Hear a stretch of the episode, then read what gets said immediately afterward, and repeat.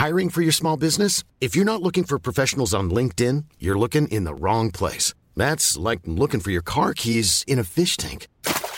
LinkedIn helps you hire professionals you can't find anywhere else, even those who aren't actively searching for a new job but might be open to the perfect role. In a given month, over 70% of LinkedIn users don't even visit other leading job sites. So start looking in the right place. With LinkedIn, you can hire professionals like a professional. Post your free job on linkedin.com slash people today.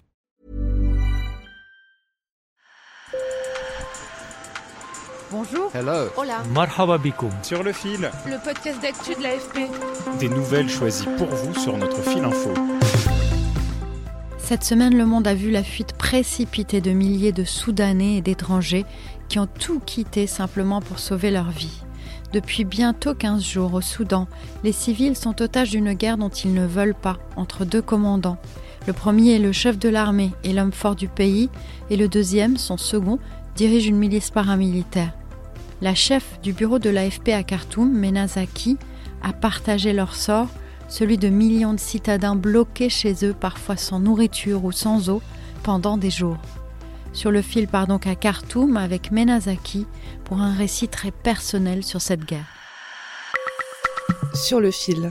Tout a commencé un samedi. Mena était chez elle, d'où elle travaille aussi, au cinquième et dernier étage, très exposé d'un immeuble du centre de Khartoum, un quartier où vivent beaucoup d'expatriés. Elle s'est levée vers 8 heures et s'est préparé un café.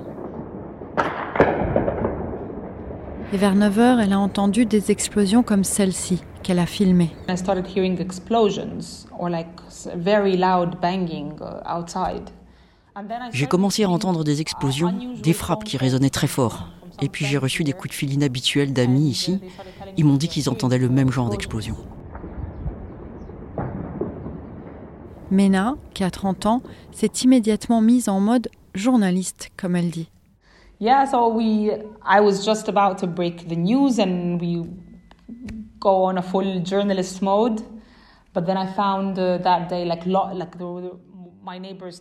J'étais sur le point d'envoyer l'info et de me the mettre en mode they were 100% telling me journaliste quand j'ai entendu mes voisins tambouriner très fort à la porte. Ils me disaient qu'il fallait descendre tout de suite parce que mon appartement est au dernier étage. Il est très exposé, il donne sur des rues où il y a des combats.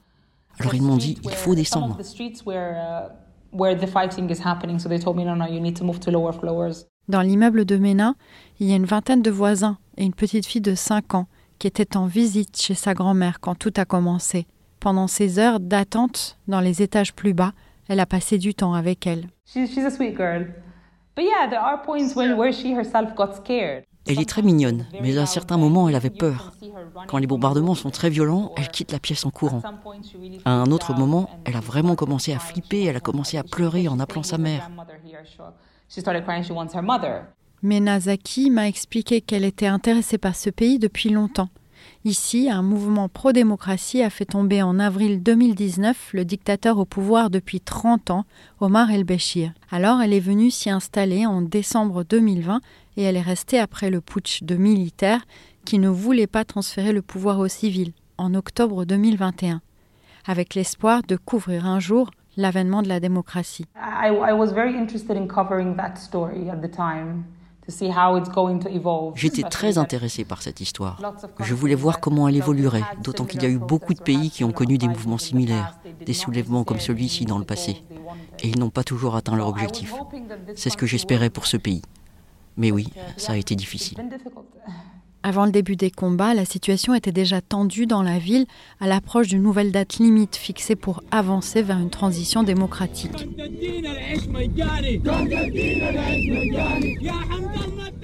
Le 6 avril, des manifestants pro-démocratie ont défilé pour commémorer les quatre ans de la chute du dictateur et réclamer des avancées. Le pays était dans l'impasse en raison de désaccords sur la sortie de la crise entre le chef de facto de l'État, le général Abdel Fattah al-Burhan, et son second, Hemedti, chef des forces de soutien rapide, les FSR, une milice paramilitaire. Finalement, les militaires et les paramilitaires ont pris les armes et Khartoum est devenu leur terrain de bataille.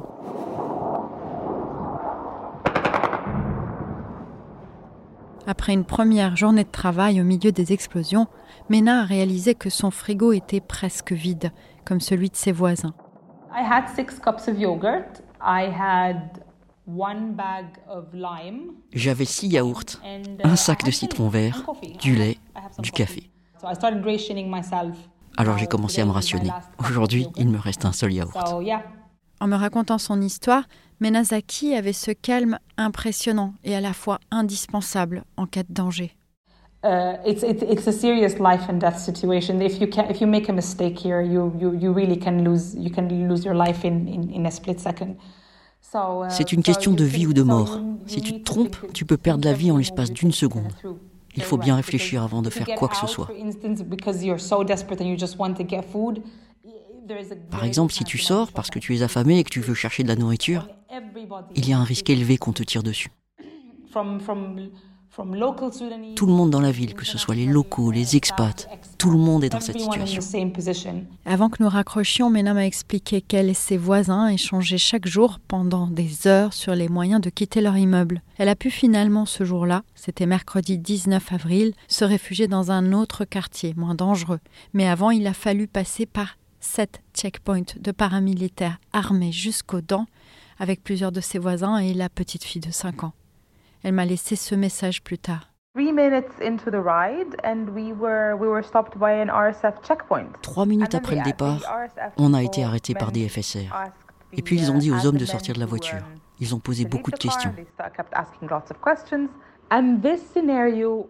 Et ce scénario s'est reproduit six ou sept fois. Beaucoup de questions. Dans les jours qui ont suivi, la situation a continué à se dégrader. Dans les rues, des tirs et sur les réseaux, une désinformation galopante, chacun clamant des victoires.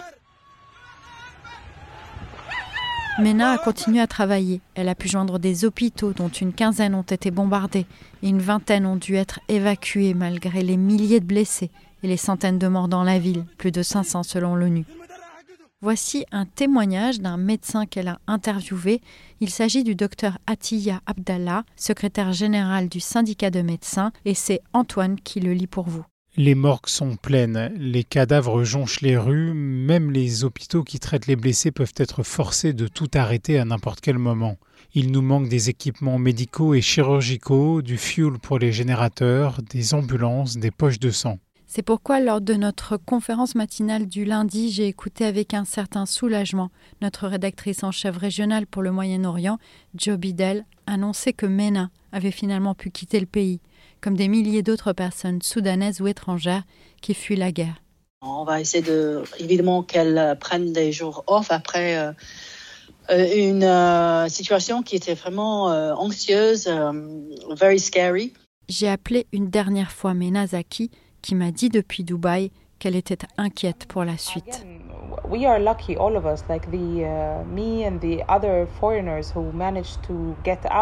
On a de la chance, moi et les autres étrangers qui avons réussi à sortir. Ce n'est pas l'affaire d'une semaine, ça va durer. On est au bord de la guerre civile.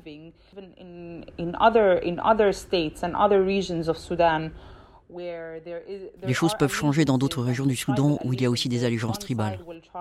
Une des parties peut tenter de gagner leur appui et des civils peuvent prendre les armes pour soutenir l'une des parties. Non, ce n'est pas ce que j'espérais pour ma fin de mission.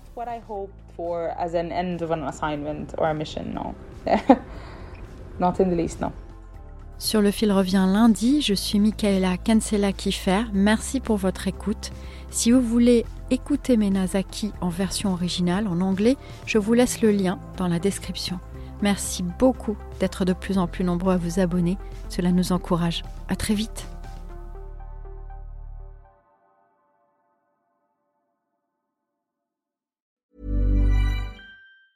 Hey, it's Danny Pellegrino from Everything Iconic. Ready to upgrade your style game without blowing your budget? Check out Quince. They've got all the good stuff shirts and polos, activewear, and fine leather goods, all at 50 to 80% less than other high end brands. And the best part? They're all about safe, ethical, and responsible manufacturing. Get that luxury vibe without the luxury price tag. Hit up quince.com slash upgrade for free shipping and 365 day returns on your next order. That's quince.com slash upgrade.